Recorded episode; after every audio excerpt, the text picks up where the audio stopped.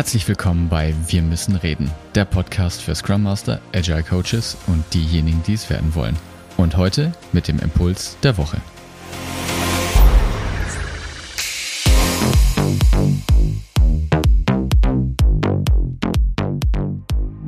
Hallo, schön, dass du wieder eingeschaltet hast. Ich möchte dir heute Jürgen vorstellen. Jürgen ist Abteilungsleiter in einem großen Unternehmen und er hat ziemlich eins auf den Deckel gekriegt von seinen Vorgesetzten und irgendwie, ich weiß auch nicht, irgendwie läuft es einfach nicht mehr so. Das Team performt nicht mehr so wie früher, die Projekte laufen nicht mehr so, der Kunde, also der Markt hat sich irgendwie beschwert. Auch intern ist die Stimmung irgendwie nicht mehr so gut. Also ist jetzt die Vorgabe, wir müssen wohl an unseren Werten arbeiten. Also wird ein großer Werteworkshop geplant und nach stundenlangen Diskussionen einigt man sich dann endlich darauf, dass man jetzt in Zukunft wieder vertrauensvoll miteinander arbeiten möchte. Er wünscht sich auch, dass die Mitarbeiter endlich mal wieder anfangen, unternehmerisch zu denken. Ja, immer muss man den Leuten ständig alles hinterherkippen. Sehen die Mitarbeiter denn nicht, dass da neue Angebote, neue Potenziale im Projekt quasi auf der Straße liegen? Das kann doch nicht wahr sein. Also er wünscht sich dass jetzt die Mitarbeiter wieder anfangen, so wie es früher halt eben auch war, unternehmerisch zu denken. Und wir wollen natürlich absolut kundenfokussiert arbeiten. Wir wollen die beste Leistung für unseren Kunden bringen, damit der auch happy ist.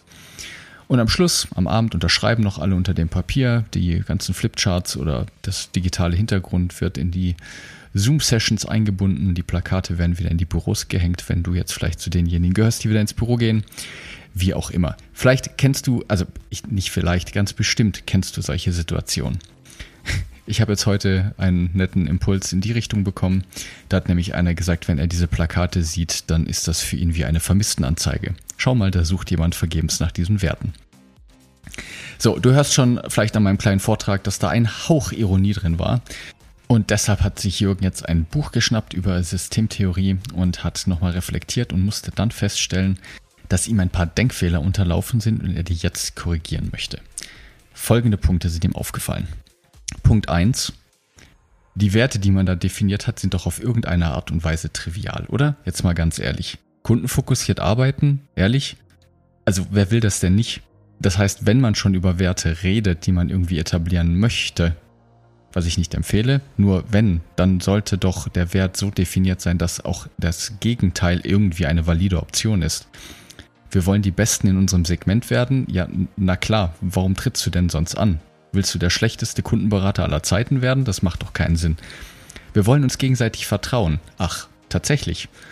Ist Misstrauen keine Option bei euch in der Firma? Also, verstehst du, was ich meine? Diese Werte sind doch auf irgendeine Art und Weise trivial, weil sie selbsterklärend sind. Natürlich wollen wir uns vertrauen, natürlich wollen wir kundenfokussiert arbeiten.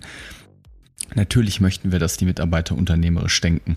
Das ist doch allen irgendwie klar und wir können uns alle darauf einigen, dass wir als Team gemeinsam das haben wollen. Die Frage ist doch, warum können wir da nicht so handeln?